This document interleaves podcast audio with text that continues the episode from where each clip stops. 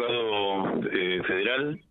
Vamos a hablar unos minutitos con el juez, el doctor Aldo Alurralde. Yo daba muy tempranito un procedimiento que se realizó anoche en Alejandra, que hizo personal policial de San Javier. Eh, tiene que ver con un Gabriel Omar Ríos, quien luego el juez este, dispuso la detención. Eh, esta persona que en la zona de la mm, terminal eh, bueno, había bajado de un colectivo de línea, eh, fue requisado y se le encontró eh, marihuana, doctor, ¿es así? Buen día. Sí, buen día. Sí, efectivamente, ayer en horas ya de la noche, el personal de la Comisaría Segunda de la Unidad Regional 14 de San Javier, que estaba realizando un patrullaje preventivo en la localidad de Alejandra, eh, observan que un ciudadano desciende al colectivo eh, de la empresa Paraná Medio y le llamó la atención el estado de nerviosismo eh, que, que, tuvo esta persona al advertir la, la presencia policial, razón por la cual eh, procedió el personal a identificar a esta persona que se domicilia en el barrio obrero de la localidad de Alejandra y bueno, previa convocatoria de los testigos civiles para un procedimiento, y en presencia de esto se le procede a, la requisa de corpórea y se le secuestra eh, entre, entre sus pertenencias 130 gramos de, de cannabis, de marihuana, un teléfono celular y el, un boleto colectivo que eh, tenía como origen eh, Santa Fe, capital, y como destino Alejandro.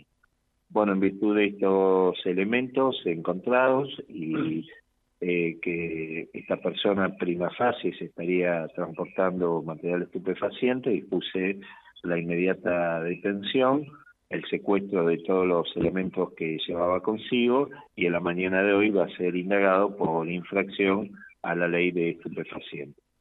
Eh, ¿A prima facie sería transporte? Sí, sí, prima facie es transporte de estupefacientes porque la figura del transporte consiste en trasladar el material estupefaciente de un lugar al otro y en este caso lo estaría lo, habría estado realizando desde Santa Fe capital hacia la localidad de Alejandra. Recordemos que eh, el transporte es eh, o forma parte de lo que es siempre una cadena de comercialización. No se puede comercializar si previamente no se trasladó el estupefaciente. Bueno, en la continuidad de la investigación, sin duda que hay un elemento importante, ¿no? Que es el, celular, como para el peritaje, y que pueden llegar a surgir eh, algunos otros datos, ¿no? Sí, por supuesto. Esto, eh, eh, como yo siempre lo he explicado, ¿no? en este sentido, comenzamos, se comienza el, la investigación a partir del hecho porque no hay una investigación previa, sino que se trata de un caso de flagrancia. Eh, bueno, estamos hablando de la zona de la costa, que, a ver, eh, podríamos decir que siempre eh, o sigue siendo noticia en relación a procedimientos por droga, ¿no? Sí, sí, son bastantes los procedimientos que se dan en, en todo ese sector de, de la costa este, que es un, corredor, digamos, eh, de, transporte eh, del, material estupefaciente y en el caso de eh, el narcomenudeo, la venta barrial, la provisión se hace desde, generalmente desde Santa Fe, capital, hacia los lugares de, las localidades, digamos, de la costa. José, ¿alguna pregunta por este tema? Tan solo saludarlo, doctor. ¿Qué tal? ¿Cómo le va? Buen día. ¿Qué tal? Buen día, licenciado. Un gusto. Gracias, igualmente. Eh, esto también, de alguna manera, ratifica eh, lo que viene sucediendo en los últimos años de esta parte. Eh, es decir, aquí en nuestra zona vienen, en toda nuestra zona, incluido Alejandra, San Javier, viene la droga en gran medida desde el sur y acá lo que tenemos en el narco menudeo. Por supuesto que hay algunos por allí distribuidores, pero en realidad eh, no vienen cuantiosas cantidades de droga, porque muchos dicen, pero no agarran a los peces gordos. Es que acá, eh, en la zona, en principio, daría la impresión, uno nunca sabe hasta cuándo, eh, no habría esos peces gordos de lo que por allí se puede aludir en el ideario popular, ¿no? Bueno, no, eh, evidentemente eh, no, no hemos tenido casos de esa, de esa, de la magnitud que son en, que se dan en otra, en otras ciudades. Tenemos que tratar que no se den a futuro, pero además hay que dar siempre un mensaje claro. Quien va a buscar la droga y, hablo en general, ¿no? Este, para después comercializarla y es detenido, queda detenido. Ese es el mensaje que hay que dar, ¿no es cierto? no empecemos con los permitidos o las tolerancias, porque si comenzamos con ese permitido, después tenemos los enclaves barriales que siguen a los vendedores barriales, barrios narcos en donde echan a los propios vecinos para establecerse y luego tenemos el crimen organizado. Caso típico Rosario. Y, caso típico también que ahora esto se está replicando eh, de lo que se presumía que iba a ser, ¿no? El, Gran Buenos Aires. Bueno, es que el problema comienza por eso, a ver, eh, tenemos que tener eh, en claro de que el narcotráfico se lo combate en todas las esferas y en todos los niveles.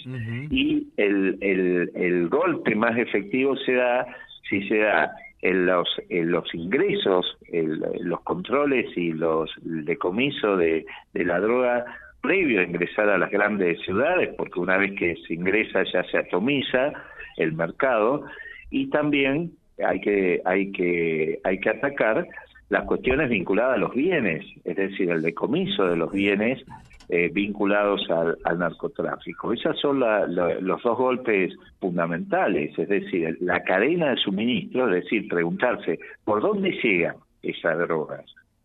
Entonces, atacar la cadena de suministro, pero también atacar la logística y los bienes. Yo creo que son los dos puntos centrales. Y el otro que también es, es importante, es la tolerancia cero con este tipo de delitos.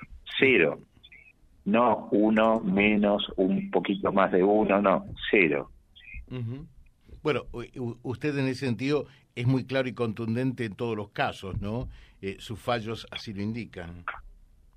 Sí, sí, por supuesto, y eh, eh, mucho, eh, mucho de esto está avalado por la Cámara, porque más allá de que las perspectivas que se pueda tener en nuestra Cámara de Apelaciones, ¿no? de las perspectivas que se pueda tener respecto del cumplimiento de la, de la prisión preventiva, si es modalidad domiciliaria o, pena efectiva en, en cárcel común, eh, en, todos los casos, en la mayoría de los casos, los procesamientos eh, son confirmados, ¿no? Que luego van a condena, van al tribunal oral y, también este, son, son confirmados y, llegan a una, a una condena, lo cual indica que eh, tan errado uno no lo está, ¿no?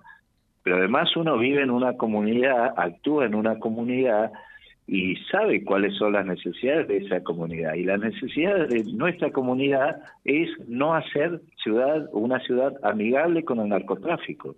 Esa es la clave. Sin tolerancias, ¿eh? sin permitidos.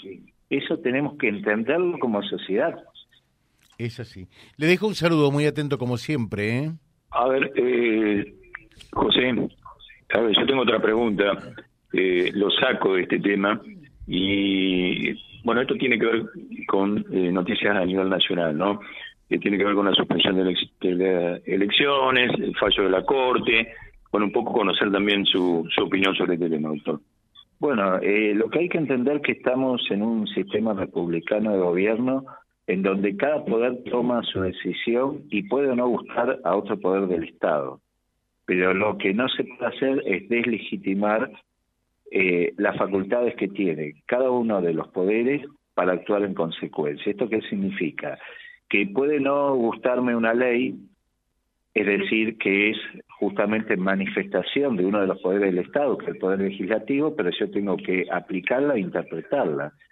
No puedo decir esta ley no me gusta, esta ley es, eh, es horrible, o merituarla y esto hacerlo público. Entonces tenemos que entender que en un sistema republicano cada uno de los poderes ejerce la función que le corresponde, es un sistema de frenos y contrapesos, el Poder Judicial siempre es eh, minoritario y contrapoder en el sentido de que muchas veces le toca tomado decisiones que al, gobierno de turno o al, anterior, como diría, eh, lo manifestó el presidente de la Corte, al actual o al futuro, puede no gustarle, pero son decisiones que hay que tomar en virtud de el control que tiene, en este caso, el Poder Judicial, que es un control de constitucionalidad y un control de convencionalidad. ¿Qué significa esto? Ver si las decisiones se adecuan a las convenciones internacionales, tratados internacionales que ha suscrito nuestro país y que están incorporados en la Constitución Nacional.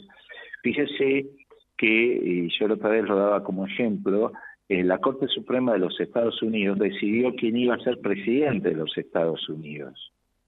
En su momento, en el año 2000, en las elecciones que entre George Bush hijo y Al Gore, este, tuvo que decidir si se procedía o no al recuento de los votos de un estado tan importante como el de Florida, o Florida, y este, decidió que este recuento no se realice y se dio como ganador, porque no estaban dadas las garantías para un recuento de votos, y, decidió que el ganador, se, se dio el destino del ganador como presidente de los Estados Unidos, que en este caso fue George Bush.